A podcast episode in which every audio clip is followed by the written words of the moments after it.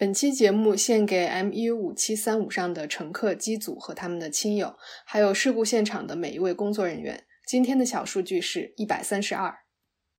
小数据和玄，从小数据看大世界。我是小何，我是小玄。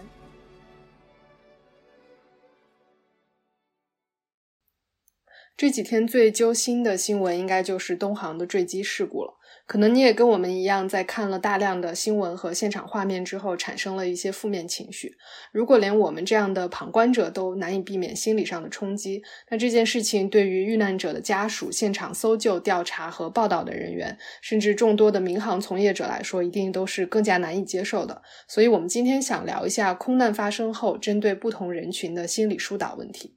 是的，这件事情受到影响最大的一定是遇难者的亲人、爱人和朋友们。对于他们来说，打击是多重的。首先是失去亲人的悲痛，而且没有机会好好的说再见的遗憾，会极大的加剧这种悲痛。除此之外呢，大量的心理学研究已经证实，跟灾难性事故的亲历者一样，遇害者的亲属。虽然没有亲身经历事故，也有一定的比例会出现对灾难本身的创伤后应激障碍，像是不断的脑补灾难的场景、做噩梦、逃避提及与灾难有关的任何事情。有的人呢，还会出现长期的抑郁症状，感到孤独，难以建立呃和维系亲密关系，甚至会表现出惊恐、失眠、易怒这样的躯体化症状。是的，还有一些受难者的亲人会觉得，如果当初我怎样怎样，他就不会登上这趟飞机。因为这种想法而进入长时间的自责和内疚，没有办法原谅自己。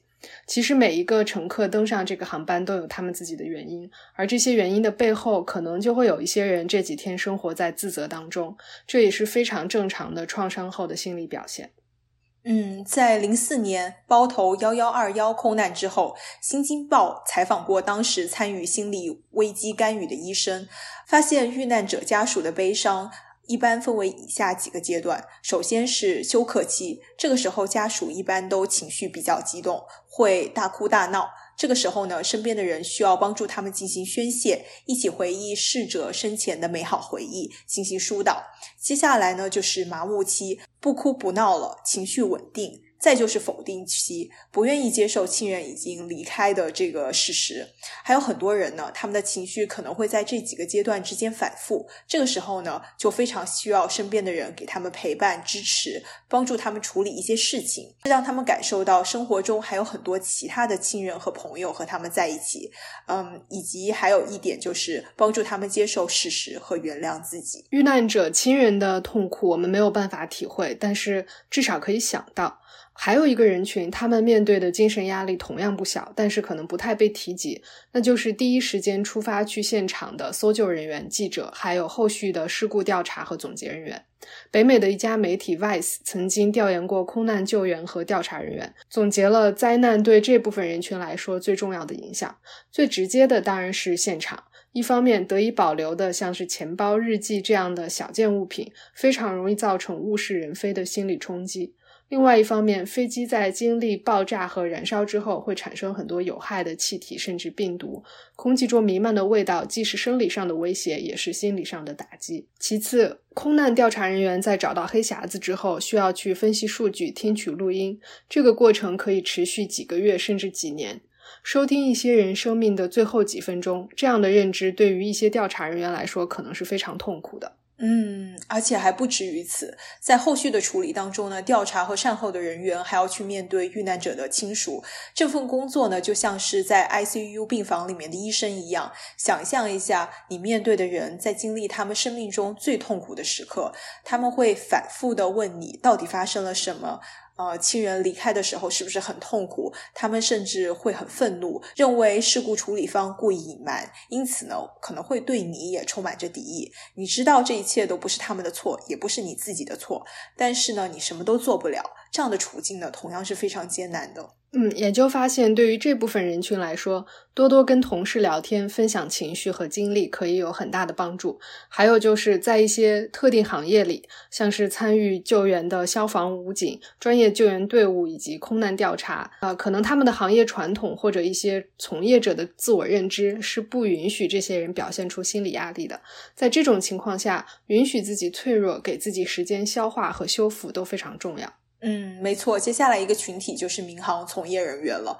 九幺幺事件发生以后呢，就有多个调查研究发现，空乘人员的压力水平比九幺幺之前高出了一大截。其中就有一个研究发现，九幺幺之后，有百分之二十的美国空乘人员出现了创伤后应激障碍和心理障碍的倾向。东航这一次坠机的事故，也很有可能会影响到其他的飞行员和空乘人员的心理健康，特别是跟遇难机组成员相熟的同事，他们呢也会非常需要得到及时的心理疏导。最后一个人群就是天天在刷新闻的你和我了。二零一九年马航 MH 一七乌克兰空难中有一百九十六名遇难者是荷兰人。当时心理学家对一百多个没有直接受到影响的荷兰成年人做了为期三十天的追踪调查，发现平均来讲，在事件发生之后的三天内，人们的正面情绪减少，负面情绪增加。从第四天之后，情绪会回归到日常平均水平。性格相对外向的人，正面情绪减少的幅度更大。而老年人的情绪比年轻人要更稳定一些。到我们节目播出的时候，距离事件发生也差不多三天了，不知道你现在有没有感觉好过一点？嗯，其实我们说这么多，不是为了渲染负面的情绪，而是想说由近及远，受到事故不同的程度影响的人群，也在承受着不同程度的心理冲击和精神压力。一方面呢，我们要允许自己脆弱；另外一方面呢，无论你是谁，如果在痛苦当中呢，你还能看到生活的美好，并且为之开心，那也是很好的。不必过度的苛责自己的快乐是不是不够道德？嗯，在创伤之后呢，也应该允许自己脆。弱，呃，也应该允许自己开心，这些都是没有错的。嗯，除此之外，我们还看到一份针对医护人员、心理咨询师、社工这些每天面对痛苦的专业人士他们的心理状况的研究。在这个研究当中，被试者被要求用两种不同的视角去思考同样的灾难性事件：一种是设身处地，假设我是事件当中的这个人，我会怎么样；另外一种是相对客观的分析。啊，去思考事件中的这个人当时可能会有什么样的感觉？研究发现，在设身处地的视角下，被试者会表现出更高的精神压力水平。所以结论就是，需要经常面对痛苦的专业人员，应该在自己的精神健康和设身处地之间划清界限，这样呢，才能保证长期的心理状态和工作水平。我们觉得这个结论呢，也适用于这次事故的乘客亲属、呃一线救援的人员、民航工作人员，甚至还有我们所有人。如果这件事情让你感到痛苦，不妨试试避免去做设身处地的思考，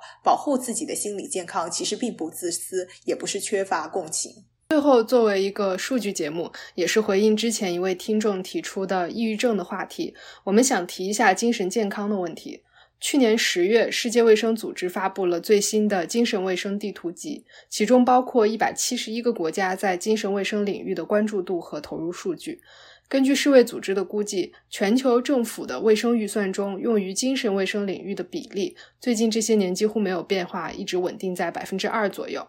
全球能够获得特定精神卫生问题护理的人数不到百分之五十，其中抑郁症患者平均只有百分之四十，精神病患者仅有百分之二十九。在中国，每十万人中从事精神卫生工作的只有十人左右，而在高收入国家，这个数据可以达到八十人左右。但是灾难之后的心理疏导，帮助受难者家属重建希望，回归正常生活，其实还是需要很多的基层医生长期和日常的努力，特别是还在疫情的这个大背景之下。嗯，人生无常，世事难料。最后呢，我们愿逝者安息，活着的人呢，也对未来依然保有希望。这就是今天的节目啦，小数据和弦每周四更新，不定期惊喜加更，欢迎留言告诉我们你想听的数据。See you。